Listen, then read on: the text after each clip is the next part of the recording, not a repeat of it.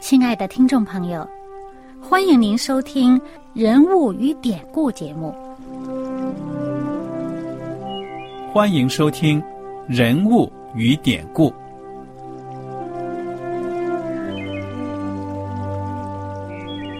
听众朋友们，当你读圣经的时候，不知道有没有过这样的想法？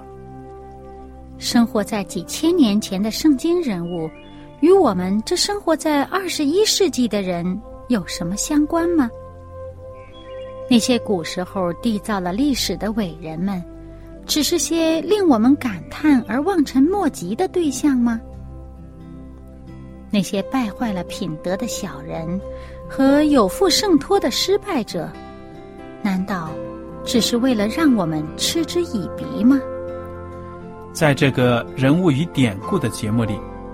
我和小燕将与大家一起，通过圣经中的人物和他们的事迹，看看我们能从他们的故事中得到哪些启发，以便用正确的态度来对待我们每天所面对的生活和挑战，共同奔走天国的旅程。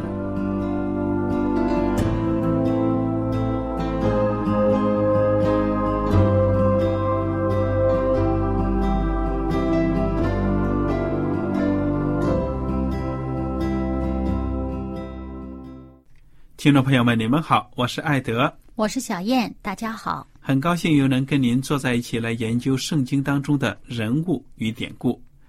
我们上一讲呢已经开始学习以赛亚书，以赛亚书呢是一卷内容非常丰富的先知书，其中呢有很多的像诗歌一样的来自上帝的对百姓的劝诫呀，或者说。有驳斥等等的语言，那么当然，这个书里面呢，还有一些是有关历史记载的部分，就好像历史书一样。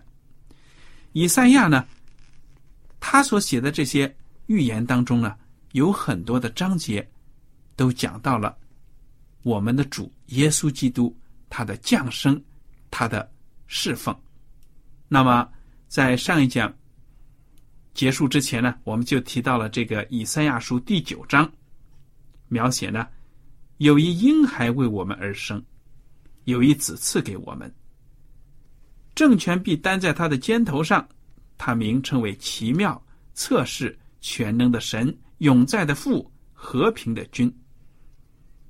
这是第九章第六节所写的。那么我们也知道呢，这节经文我们常常的用来。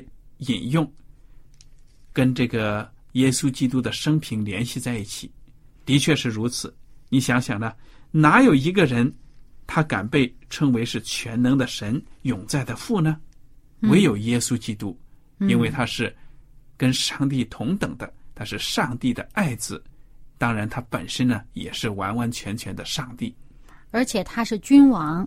对了，而且呢，他还是一个婴孩。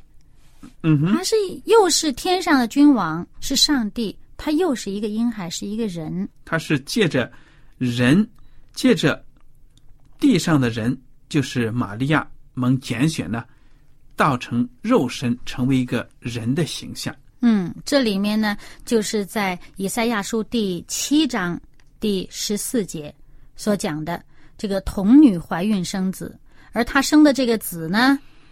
名字称为以马内利，就是上帝与我们同在。嗯，就是他在他一生当中，他有上帝。嗯，那么他既是上帝，他又是人，他与人在一起，为的呢是这个孩子是赐给我们的，是拯救我们。我们就看这个第九章的一开头，就是讲到这个黑暗当中行走的百姓呢，将会看到大光。这个婴孩就是。这些人所看到的大光，嗯哼，在死因之处的这个人呢，将会有这个光照耀他们，也就是耶稣基督的救恩临到他们身上。嗯，那么百姓如果接受了这个大光，接受了耶稣基督这个救恩的话呢，他们就蒙拯救。但是应着镜像不听的，将会怎么样呢？这个第九章的后半截呢，同样。以赛亚书第九章后半截儿，同样告诉人们，以色列这个被称为上帝名下的这些百姓，他们如果因为骄傲，那他们将会遭致灾祸，将会遭致祸患。那么事实上是什么呢？十三节讲到，这百姓还是没有归向击打他们的主，嗯他们遭受了祸患，有四周围的人压迫他们，呃，甚至有些人把他们这个灭了，把他们的国灭了，嗯、把他们侵吞了，但是他们还是没有归向主，嗯，也没有寻求万军之耶和华。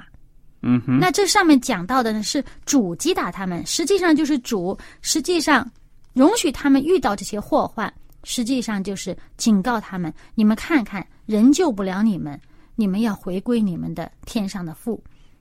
嗯哼，在第十章里面就讲到，这些行恶的人必然遭殃，他们祸灾了。那么，这个遭殃是遭谁的殃呢？借着谁，上帝使他们遭殃呢？在第五节里面就讲到呢，是主借着这个亚述为杖教训以色列百姓。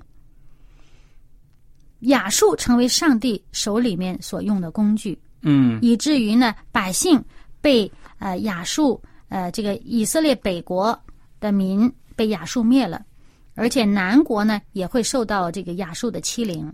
嗯，可是呢，亚述作为上帝的工具呢，他自己是不是就好呢？我们看这个第十二节，第十章第十二节就讲到，主在锡安山和耶路撒冷成就他一切工作的时候呢，主说：“我必罚亚述王自大的心和他高傲眼目的荣耀。”就是说，这个亚述啊，他作为上帝手里的工具，他自高自大。他怎么自高自大？下面就讲到，他说：“我所成就的事是靠我手的能力和我的智慧。我本有聪明，我挪移列国的地界，抢夺他们所积蓄的财宝，并且我向勇士使做宝座的降为卑。因为亚述的自高自大，这个第十五节说，这斧头啊，岂难道可以像这个呃拿斧头砍木头的来自夸吗？嗯，这个锯子难道要像这个用锯的这个自大吗？嗯哼，这个亚述由于他的高傲，所以上帝也要降罚于他。那么，呃，我们看到第十章的后半截儿，就是讲到呢，主啊就安慰以色列百姓说：“你们必能够脱离这个亚述人的统治。”那么接下来呢，就到了第十一章。嗯，这十一章啊，一开头就有这么几节经文呢，其实是预言耶稣基督他将来呢来到这个世界上，要拯救百姓。好，我来读读这几节经文吧，从第一节开始。嗯，从耶西的本必发一条，从他根生的枝子必结果实。耶和华的灵必住在他身上，就是使他有智慧和聪明的灵，谋略和能力的灵，知识和敬畏耶和华的灵。他必以敬畏耶和华为乐，行审判不凭眼见，断是非也不凭耳闻，却要以公义审判贫穷人，以正直判断世上的谦卑人。以口中的杖击打世界，以嘴里的气杀戮恶人。公义必当他的腰带，信实必当他鞋下的带子。嗯，这里面，嗯、我们就看到一开始他说耶西的本，可能有些人不熟悉耶西是怎么回事，怎么跑出个耶西来呢？嗯，其实我们知道呢，这个记不记得，呃，大卫王啊，这个耶西是大卫王的父家，嗯嗯，所以他说耶西的本，那也就是说大卫他为王，他的根本在哪里？他的根本是依靠上帝。这个耶西的本是大卫的父家。如果我们在属灵方面这么样看呢，他因大卫的父家是天上的父上帝，所以呢，这里面讲呢，耶西家、大卫家，他所以为王，他靠的是耶稣，靠的是上帝。我觉得你这解释呢有点太属灵了。它本身的意思就是说呢，从他那的基因这个血脉，嗯，他的生出来的这样的一个人物，那就是耶稣基督了。因为他跟大卫是对，你讲的他这个呢有点肉太属灵了。嗯，他肉体的血脉是大卫家的，那么他属灵的血脉是天赋上帝来的，他是这个呃神人在一体上面，他是道成肉身的这么一位王。那么，因为大卫他是王族，那么这耶稣基督这位基督这个弥赛亚，他是道成肉身的这么一位王。嗯，那么他的权柄，他在这个世界上的掌管，他是凭公义，他的信实。那么，呃，他拥有这个上帝儿子的这个这个权柄。那么，我们就看到呢，后面接下来这几节呢，就描述的。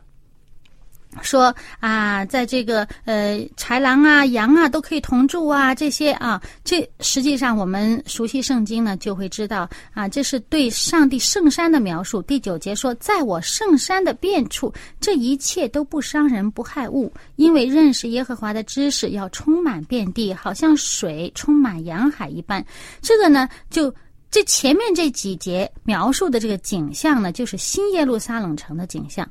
就是将来新天新地的样子，嗯啊，我们现在所见到这些野兽啊，啊，但是呢，到那个时候呢，他们都已经是与人都是和平共处的了。嗯，这也那这是上帝，圣山呢，嗯在这个圣经当中呢，也常常称为西安山。嗯其实呢，就是将来的新天新地圣城它的另一个名字了。嗯嗯嗯。那么接下来第十节就说到那日，耶西的根立作万民的大旗，外邦人必寻求他，他安息之所大有荣耀。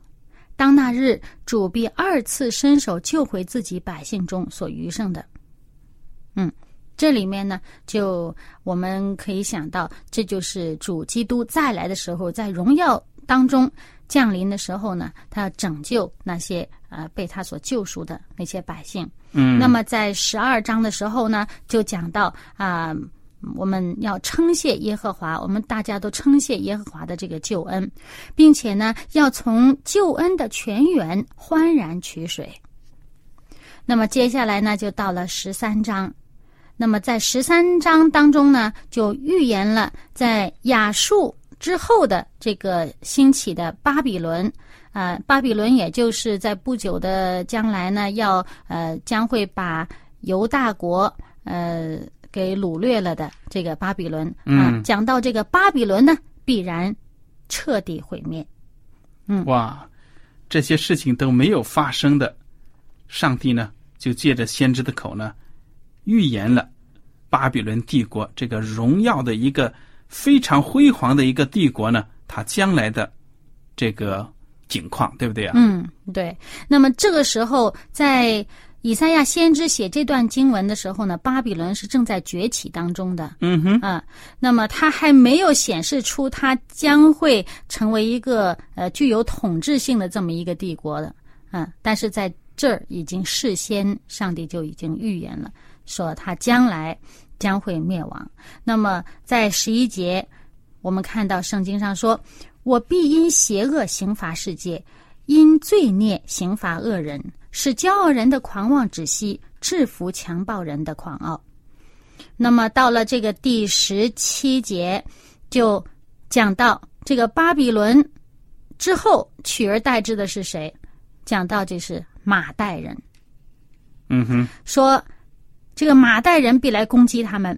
呃，马代人不注重银子，也不喜爱金子，而且讲到这个巴比伦国将来被这个被灭到一个什么状态呢？二十节讲到，其内必永无人烟，世世代代无人居住，阿拉伯人也不在那里支搭帐篷，牧羊的人也不使羊群卧在那里，只有野兽。那这里面讲只有野兽。那么说，巴比伦受罚的时间临近，他的日子必不长久。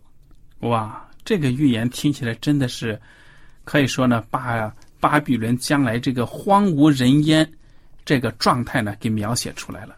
其实直到今天呢，也是如此。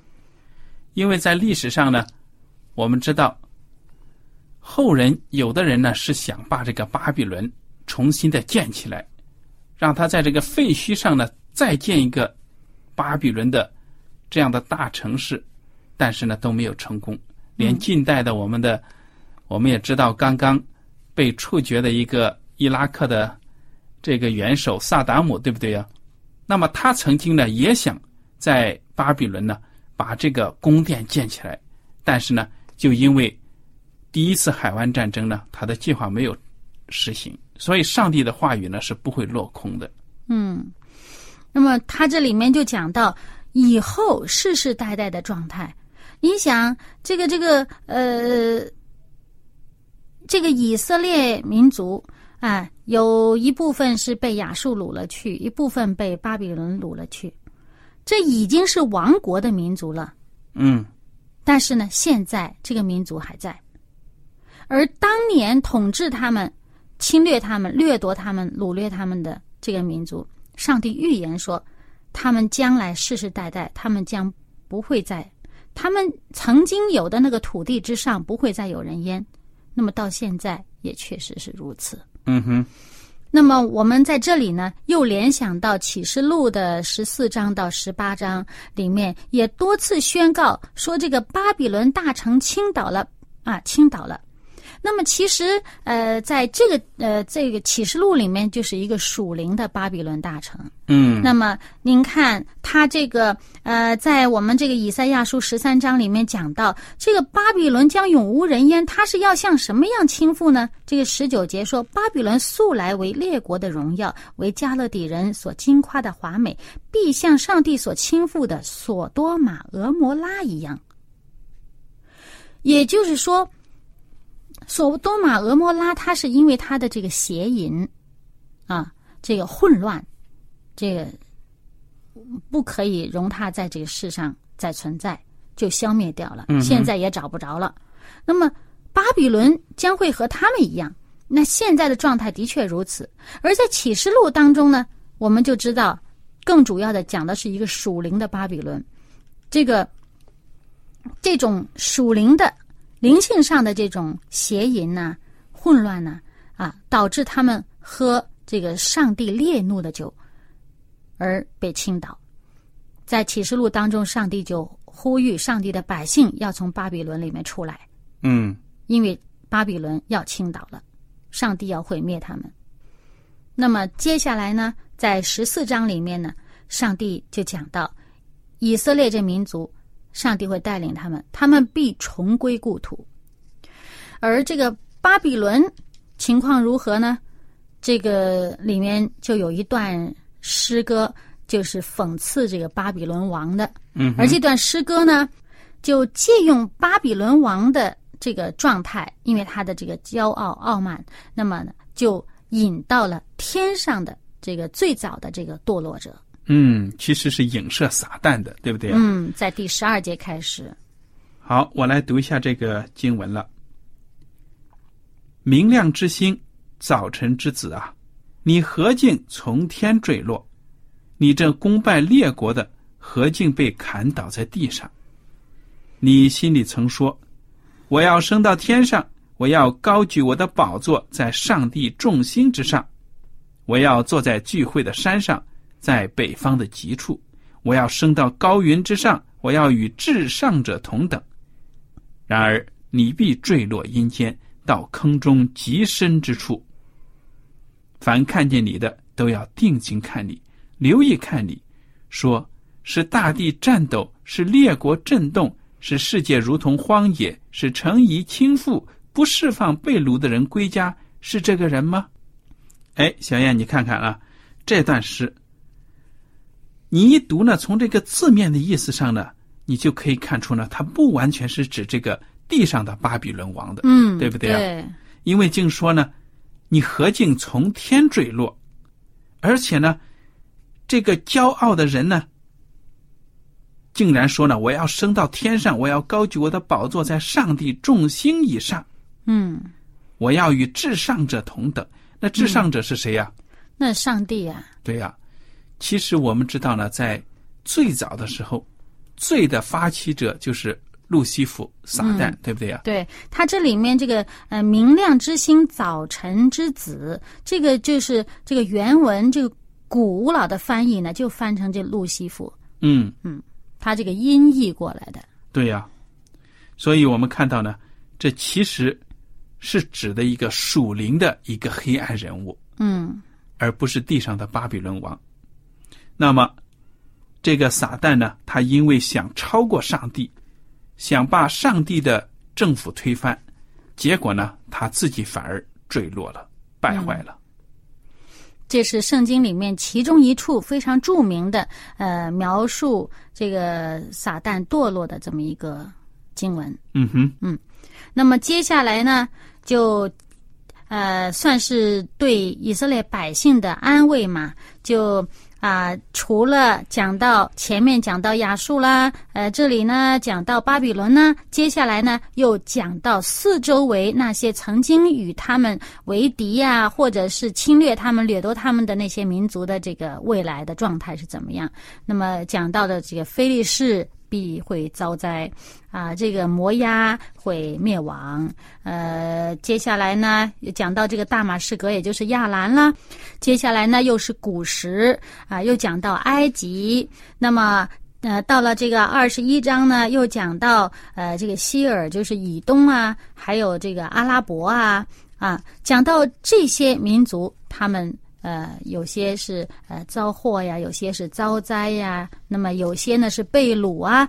但是呢，总体来讲呢，就是说，你认识主，寻求主的拯救。例如啊，十九章或者二十章讲到的这个埃及人或者古时人，他们寻求主，认识主，那么呢就得拯救，他们得医治。但是你离弃主，那么就是遭灾或者灭亡。因为上帝的道路是为我们的益处的。嗯嗯，这些民族呢，外邦民族可以说是不敬畏上帝的，所以我们中国话也说呢，多行不义必自毙，对不对啊？嗯，到头来就是灭亡。对。那么接下来到了二十二章呢，先知就为这个耶路撒冷哀哭，说外邦如此，我们如何呢？我们是不是也跟外邦一样啊，离弃我们的救主呢？对呀、嗯。不能说因为我是以色列人，我有特殊的身份，我是上帝的选民，我就一定怎么样。嗯。其实你不按照上帝的法度律例来行事呢，也是灭亡的，可以说就是命运，对不对呀、嗯，对。那么到了二十三章呢，就讲讲到一个当时一个非常富庶、非常繁盛的这么一个地方，就是推罗嗯啊。那个推罗整个就是恨不得是那个时代知所知道的一个呃贸易啊、金融啊。这么一个中心繁盛，它这个货物集散地，哇，这个所有的各国都跟他做贸易呀、做生意呀。有讲到它将会荒凉。哇，这个真的不可思议啊！就是世间的繁华和财富都是过眼云烟，靠不住的。你靠那个羡慕它没有用。对呀、所以我就想到呢，也许我们听众朋友呢，可以把这个推罗这个大城市呢想成，比如说像我们现在世界上的金融中心香港啊，或者说上海，你想想这样伟大的城市，如果真的是怎么样呢？在这末日里面，因为离弃上帝，因为根本就不寻求上帝，那么将来呢，也是会有，可以说呢，有不好的下场的。嗯人世间呢，没有很稳定的事情的。嗯我们也经历过，有的时候经历过一些金融的风暴啊什么的，哇，一夜之间，你的股市的价值呢，就千亿、以数千亿的这样的就蒸发了，对不对呀、嗯所以人心惶惶，我们也看到呢，世间的事情呢，你千万不要说，哎呀，这个没问题呀，很安稳稳妥呀，不是这样子的。嗯。那么到了二十四章呢，上帝就再提百姓，上帝的百姓被约离弃主，主呢一定会有这个灾降的他们惩，让他们这承受他们这个惩罚。那么在呃二十一节的时候呢，就再次讲到当那一日，这一日就是说我们在圣经里面知道了，那一日指的就是什么日子？就是主的国降临的日子，就是主基督在荣耀当中降临的日子。那么在二十一节开始就讲到，到那日，耶和华在高处必惩罚高处的众军，在地上必惩罚地上的列王。他们必被聚集，像囚犯被聚在牢狱中，并要囚在监牢里，多日之后便被陶醉。那日月亮必蒙羞，日头必惭愧，因为万军之耶和华必在西安山，在耶路撒冷作王，在敬畏他的长老面前必有荣耀。嗯，这里面就让我们想到高处的、地上的，地上的是人了，高处的是什么呢？就是那些败坏堕落的。以撒旦为代表的那些恶天使，嗯，对呀，对。那么，呃，在这里面又讲到多日之后他们被讨伐，让我们就想到启示录这个二十章里面所讲到的，呃，这个千禧年之后的事情了，是吧？大审判的，嗯，大审判的日子。那么，从二十五章到二十七章都继续讲到那一日的状态。那么，二十五章第八节就呃说他已经吞灭死亡，直到永远。主耶和华必擦去个人脸上的眼泪，又除掉普天下他百姓的羞辱，因为这是耶和华说的。嗯，那些敬畏上帝的人，他们会得救。嗯，得救了，过去的一切悲哀都除去了。嗯，那么到了二十六章第三节又讲到：艰辛依赖你的，你必保守他十分平安，因为他依靠你。你们当倚靠耶和华，直到永远，因为耶和华是永久的磐石。然后到了这个第十九节，又说：死人要复活，尸首要兴起，睡在尘埃的呀，要行起歌唱。嗯，这里面就讲到那些得救的人，即便死了，上帝要使他们复活。就我们在新约里面看到很多这方面的议题。嗯。讲到那个呃，天上的、地上的一切的罪恶都要除去，而在主基督里得救的，他们上帝要给他们新的生命。然后，嗯，二十七章的第十二节，这里面讲到呢，到那日，耶和华必把你们一一的收集，呃，所有被赶散的都要来，在耶路撒冷圣山上敬拜耶和华。所以我们看到这个。以赛亚书呢，描写到上帝他的救恩，对不对啊？嗯，其实是可以说就是我们人类历史的反照，也跟这个启示录呢是遥遥相呼应的。嗯，非常好的一卷书。我们呢，接下来的在下一讲呢，还会继续的来探讨。嗯，好了，今天的节目呢到此就结束了。您如果有什么问题和想法，我们欢迎您写信来。艾德和小叶呢，真的是非常感谢您今天的收听，愿上帝赐福你们。我们下次节目再会，再会。喜欢今天的节目吗？若是您错过了精彩的部分，想再听一次，可以在网上重温。我们的网址是 x i w a n g r a d i o，希望 Radio。或是找旺福村也可以找到，记得把好东西介绍给您的朋友，与他一起收听。